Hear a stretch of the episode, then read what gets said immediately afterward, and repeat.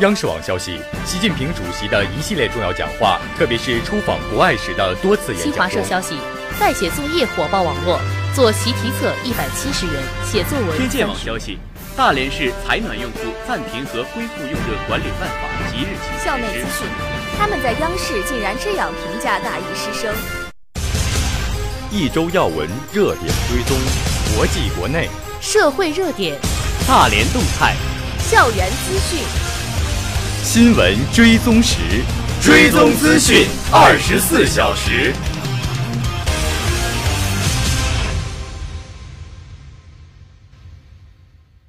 各位同学，中午好！这里是由凤凰之声为您带来的午间节目《新闻追踪时》，我是振华，我是荣鑫。以下是本期新闻提要。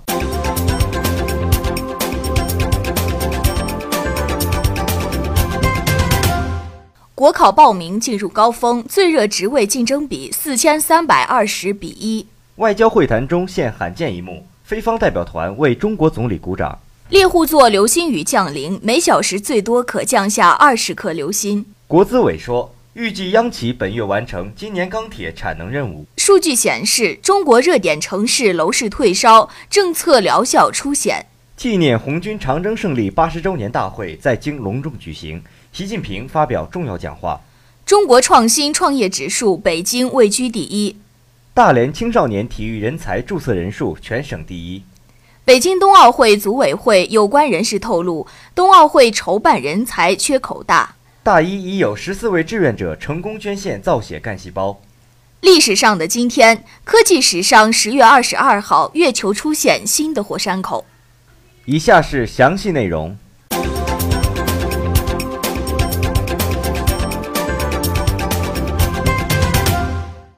北京晨报讯，二零一七年国考报名进入高峰期。昨天是报名第七天，截至十六时，超过六十八万余人过省，远超去年同期的六十一万人。同时，报考职位存在冷热不均，最热职位民盟中央办公厅接待处主任科员及以下一竞争比达四千三百二十比一，同时仍有两千八百三十九个职位低于面试比例。北京晨报记者登录系统看到，目前报考最热的职位为民盟中央办公厅接待处主任科员及以下一职。截至昨天十九时三十分，竞争比达四千三百二十比一，远超出去年报名结束时的最热职位两千八百四十七比一。而民盟中央是目前竞争比最高的部门，共设六个职位，招录六人。到昨天十九时三十分，共有五千六百一十一人通过审核，平均竞争比九百三十五比一。与热门职位形成强烈对比的是，目前有两千八百三十九个职位未达到面试比例。昨天下午，国家公务员考试录用司发表特别提醒，汇总整理了无人通过资格审查职位和资格审查合格人数比例较低的职位。提醒广大考生结合职位特点和自身条件，理性选择报考职位。记者看到，表格上共发布了两千八百三十九个职位，其中七百四十七个职位报考人数为零。在这些职位中，近八成职位来自县级以下，仅有不到百分之七的职位来自中央和省级。无人报考职位中有近三百个属于西部边远地区的职位。据了解，二零一七年国考报名将于十月二十四号十八时结束。根据以往情况，报名截止前两天报名人数较多，容易导致网络拥堵，考生抓紧时间报名，同时尽量避开报名高峰时段（九时至十一时、二十一时至二十三时）。据中公教育数据统计。截至昨天十六时，报名系统已经审核通过了六十八万人，超出去年同期六点六万余人。外交会谈中，李克强总理的话音刚落，菲律宾代表团成员报以热烈的掌声。这一外交场合不同寻常的场景发生在十月二十号，李克强总理与菲律宾总统杜特尔特的会见结束之时。作为就任总统后对东盟以外国家的首次出访，杜特尔特率领的庞大代表团包括三十四位高级政府官员。在北京人民大会堂的会见厅坐了满满两排，李克强开门见山说：“很高兴再次和总统先生见面。一个多月前我们在老挝见面交谈，我当时就感受到了你愿意改善和发展中非关系的诚意。的确，我也记得我们曾经进行的那次真诚对话。杜特尔特马上回应道：“可以说，从那个时候我就走上一条绝不会回头的道路。”今年九月，李克强总理在老挝万象出席东亚合作领导人会议期间，同菲律宾总统杜特尔特在会场过道握手问候，并简短寒暄。官方新闻透露，杜特尔特当时表达了愿改善对华关系的积极愿望。李克强说：“期待双方共同努力，推动中非关系重返正常轨道，实现健康稳定发展。”杜特尔特说：“这也是我坚持的一个原则。”从这一次全球瞩目的过道外交开始，一度跌入谷底的中非关系出现转折，一度被炒作的南海问题不是也不应该成为中非关系的全部。李克强在二十号的会见中说：“中国一贯主张双边矛盾分歧应由当事双方直接对话协商。”中国一贯主张，双边矛盾分歧应由当事双方直接对话主张。我们还是应该共同促进睦邻友好合作，坚持双边对话，妥善管理分歧。这对我们双方都非常有利，也有利于本地区的和平稳定和发展繁荣。他表示，中非两国是一衣带水的邻邦，两国人民有上千年友好交往的历史，共同利益远远大于分歧。中方愿同非方共同努力，相向而行，推动中非关系回到正常轨道。切实造福两国人民，杜特尔特在回应中说：“改善对华关系是他的夙愿。我们希望摆脱某些国家对菲律宾经济的操纵和控制，希望中国帮助我们摆脱一直困扰我们的贫困和毒品等问题。要应对贫困、吸毒等一些社会问题，根本上还是要发展经济、改善民生。”李克强说：“我曾经在中国的老工业基地工作，那里有大量的棚户区。”我们用两三年时间进行改造，不仅创造了就业岗位，也彻底改善了当地居民的生活，社会治安状况明显好转。我们愿意在这方面与菲方分享经验。他强调，中方一直主张国家不论大小都应该平等相待、互相尊重。中国对菲律宾力所能及的帮助不附加任何政治条件。我们和任何国家不结盟，也不会把自己的意志强加于其他国家。总理说。他进而表示。中非两国经济互补性强，深化互利合作还有很大潜力。我们愿同菲方促进贸易投资合作发展，更好实现互利共赢。总理说：“当然，这还需要我们继续努力，营造中非关系的良好氛围。”我非常赞同您的观点，赞赏您对我们的理解，也赞赏您对待我们的方式。杜特尔特说：“我一直知道菲律宾和中国的关系一定会向正常方向发展，而且会在我的任期内发生。”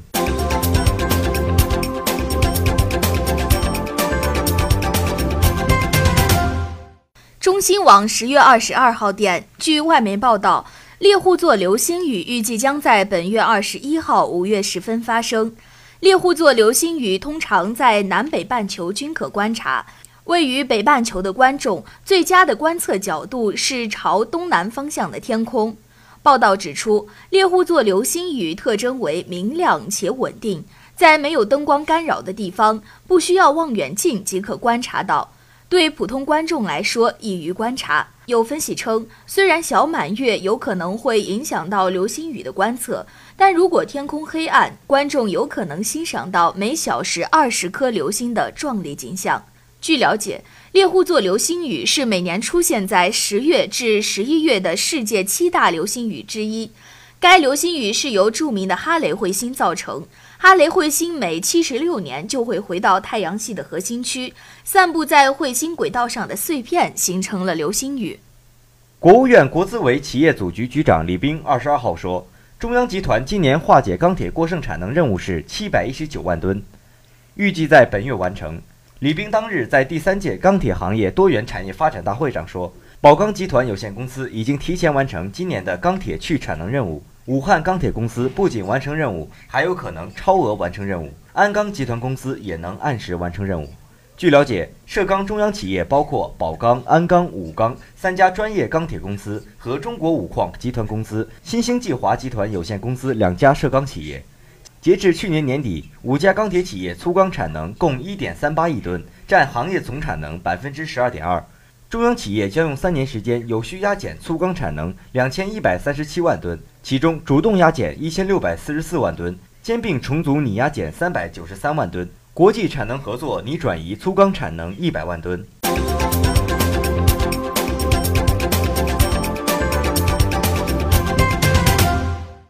国家统计局首次发布当月住宅销售价格指数，热点城市退烧，政策疗效初显。距离二十多个城市出台楼市调控政策仅仅半个月，过热的市场开始降温。这说明以问题为导向、针对性极强的调控政策正产生积极效果，但由于各城市政策力度不一、执行效果不同，部分执行力度不大、效果不明显的城市应追随力度强劲、落实到位的城市，进一步加大政策的执行力度，确保房地产市场的平稳发展。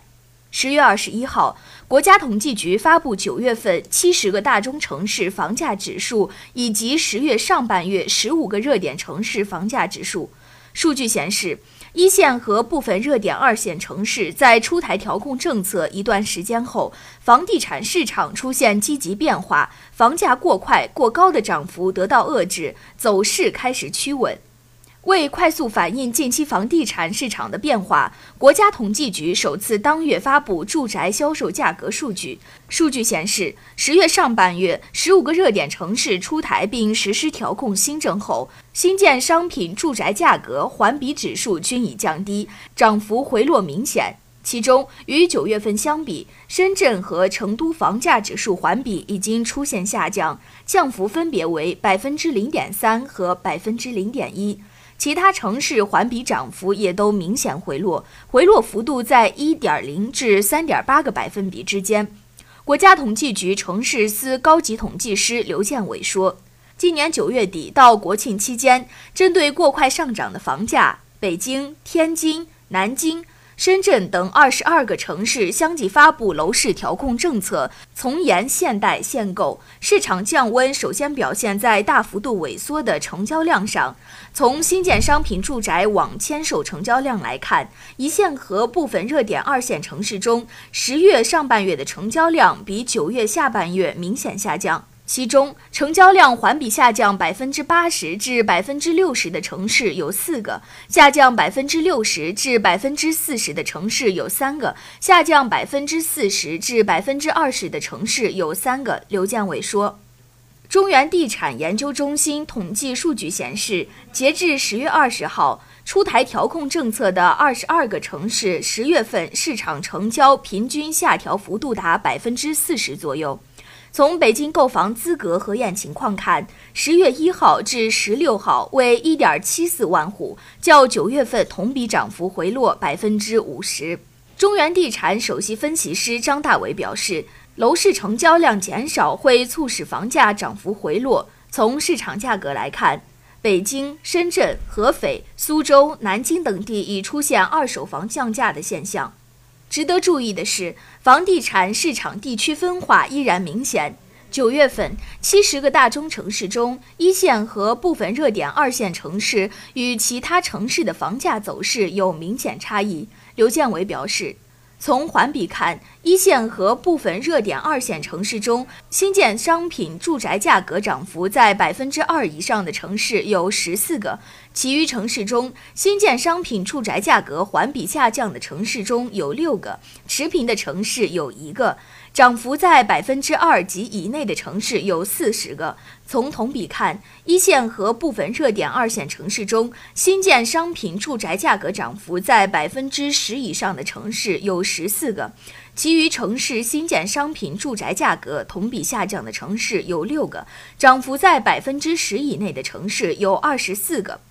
总量过剩，分化明显，这是当前我国房地产市场的基本特征。今年以来，一线城市和部分二线城市房价迅猛增长，但三四线城市房价上涨较慢，甚至出现负数。有专业机构报告显示，根据重点城市可售面积及出清周期指数，一二线热点城市平均去化时间在八点五个月以内，多数三四线城市去化时间超过十五个月，有些城市甚至在二十个月以上。价格的分化表现更加直观。一线城市、二线城市和三线城市之间涨幅有别。据统计，上半年一线城市平均累计上涨百分之十二点七九，二线城市平均累计上涨百分之五点三三，三线城市平均累计上涨百分之四点二七。部分环一线和二线热点城市平均涨幅更是超过百分之二十五。不同城市之间楼市供需的基本面也发生了根本改变。一线城市和核心二线城市的库存大量消耗，供应缺口明显；大量非核心城市和三四线城市则面临着巨大的库存压力。即使下调价格，去化进度仍然缓慢。从数据统计和市场反应看，本轮以问题为导向、针对性极强的调控政策正产生积极效果。本轮房地产调控政策最大的特点是执行力强。仅半个月，过热的市场就开始降温，政策的落地效果非常明显。张大伟表示，从政策执行力度看，这是过去十几年房地产调控执行力度中最大的一次。此次各地调控升级力度较强，限购、信贷等关键内容在新政中均有详细涉及。同时，调控政策还采取多种方式，加强了对土地供应的调节，效应也传导至土地市场。相比调控前市场最火爆的八月和九月份，成交的高价地数量开始减少。业内人士认为，下一阶段必须更加严格执行调控政策，进一步细化落实具体措施，以巩固良好的开端。未来房地产调控政策将不仅仅是分城施策，更多的将会涉及到一城一策、一城多策，通过合理的政策引导和市场运行，让小城市楼市活跃起来，让大城市冷静下来。同时，由于各城市政策力度不一，效果不同。为巩固调控效果，部分力度不大的城市应追随力度强劲、落实到位的城市，进一步加大政策的执行力度。纪念红军长征胜利八十周年大会二十一号上午在北京人民大会堂隆重举行。中共中央总书记、国家主席、中央军委主席习近平在会上发表重要讲话，强调：历史是不断向前的，要达到理想的彼岸，就要沿着我们确定的道路不断前进。每一代人有每一代人的长征路，每一代人都要走好自己的长征路。今天我们这一代人的长征，就是要实现两个一百年奋斗目标，实现中华民族伟大复兴的中国梦。长征永远在路上，不论我们的事业发展到哪一步，不论我们取得了多大的成就，我们都要大力弘扬伟大长征精神，在新的长征路上继续奋勇前进。中共中央政治局常委李克强、张德江、俞正声、刘云山、王岐山、张高丽出席大会。人民大会堂大礼堂内气氛庄重而热烈，主席台上方悬挂着纪念长征胜利八十周年大会会标，帷幕正中是中国共产党党徽和一九三六至二零一六字标，十面红旗分列两侧，大礼堂二层跳台悬挂标语，紧密团结在以习近平同志为总书记的党中央周围，继承和弘扬伟大长征精神，不忘初心，继续前进，走好新的长征路。上午十时，李克强宣布纪念大会开始，全体起立，高唱国歌。在热烈的掌声中，习近平发表重要讲话。他代表党中央、国务院和中央军委，代表全党全军全国各族人民，向领导红军创造这一历史伟业的毛泽东、周恩来、朱德同志等老一辈革命家，向在长征中浴血奋战和在各地坚持革命斗争的红军指导员。向当年支援红军长征的各族人民，特别是各革命根据地人民，向所有健在的红军老战士致以崇高的敬意。他提议全体起立，为在长征途中和在各地革命斗争中英勇牺牲的革命烈士默哀。习近平强调，从1934年10月至1936年10月，红军第一、第二、第四方面军和第二十五军进行了伟大的长征。我们党领导红军，以非凡的智慧和大无畏的英雄气概，战胜千难万险，付出巨大牺牲。胜利完成震撼世界、彪炳史册的长征，宣告了国民党反动派消灭中国共产党和红军的图谋彻底失败，宣告了中国共产党和红军肩负着民族希望胜利，实现了中国共产党和中国革命事业从艰难走向胜利的伟大转折，开启了中国共产党为实现民族独立、人民解放而斗争的新的伟大进军。这一惊天动地的革命壮举，是中国共产党和红军谱写的伟大壮丽史诗。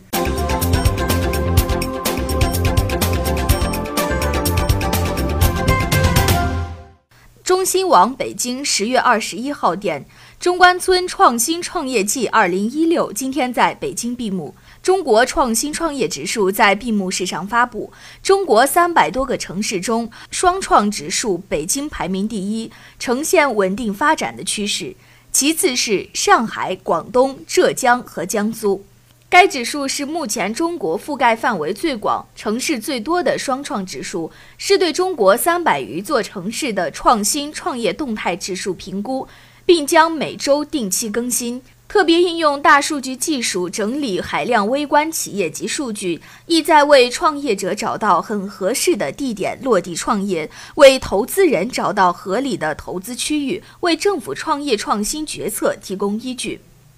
本届中关村创新创业季以“创新能”为主题，聚焦创新能力提升，共举办了全球创新峰会2016、极客挑战赛72小时、K 十二少年创客马拉松、Demo the World 全球创新路演、共享经济论坛。人工智能论坛等二十九场活动，吸引了以色列、美国、德国、芬兰、瑞典、瑞士等十九个国家和地区的七百一十六家机构，有超过五万人参与盛会。中关村并购母基金启动签约仪式是当天闭幕式上一大亮点。母基金总规模三百亿元人民币，一期一百亿元人民币。通过与参与母基金的中关村领先科技企业联合设立子基金的方式，最终将支持一千五百亿到两千亿元人民币的并购。据悉，中关村并购母基金是北京中关村大和资本投资管理中心与海淀区产业并购引导基金、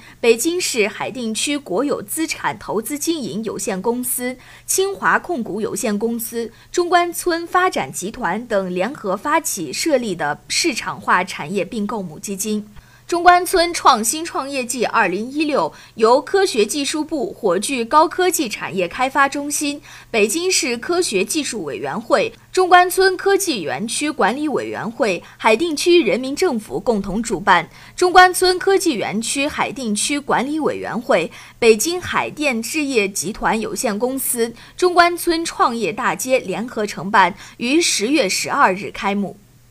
十月二十一号上午。二零一六年大连市县市区田径优秀苗子比赛，二零一六年全国青少年未来之星阳光体育大会大连分会场活动闭幕式在甘井子区体育场举行。大连十个县市区共一百一十九名二零零四年至二零零五年出生的运动员参加了本次比赛，其中的优秀运动员接下来有望进入辽宁省青少年体育人才库，成为注册运动员。截至今年六月，大连在该人才库中的青少年注册运动员总数为两千六百五十七人，位列全省第一。县区田径优秀苗子比赛是推动大连田径业余训练、检验全市田径训练开展情况的重要平台。今年比赛还被列为全国青少年未来之星阳光体育大会大连分会场活动之一。本次比赛由市体育局主办，甘井子区文化体育局、甘井子区青少年体育学校承办。比赛仅设置青少年田径基础项目五项，包括一百米、四百米、跳高、跳远、铅球等。二零一六年全国青少年未来之星阳光体育大会大连分会场系列活动，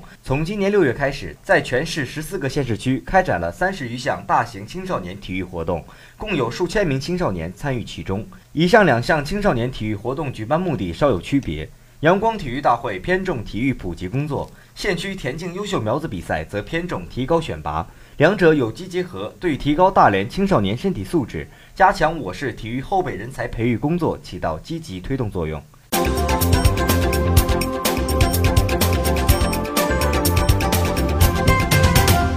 历史上的今天。一九五九年十月二十二号，苏联共青团《真理报》发表文章说，在月球表面的若干巨大火山口和环形山中，出现了一个新的小火山口。这个新小火山口不是某一个小行星偶然坠向月球所形成，是由于地球的使者——苏联第二个宇宙火箭在月球表面着陆时造成的。一场生命救援正在中国人民解放军空军总院进行。大连医科大学护理学院2016届毕业生包雪婷捐献的造血干细胞将挽救一名中国香港血液病患者。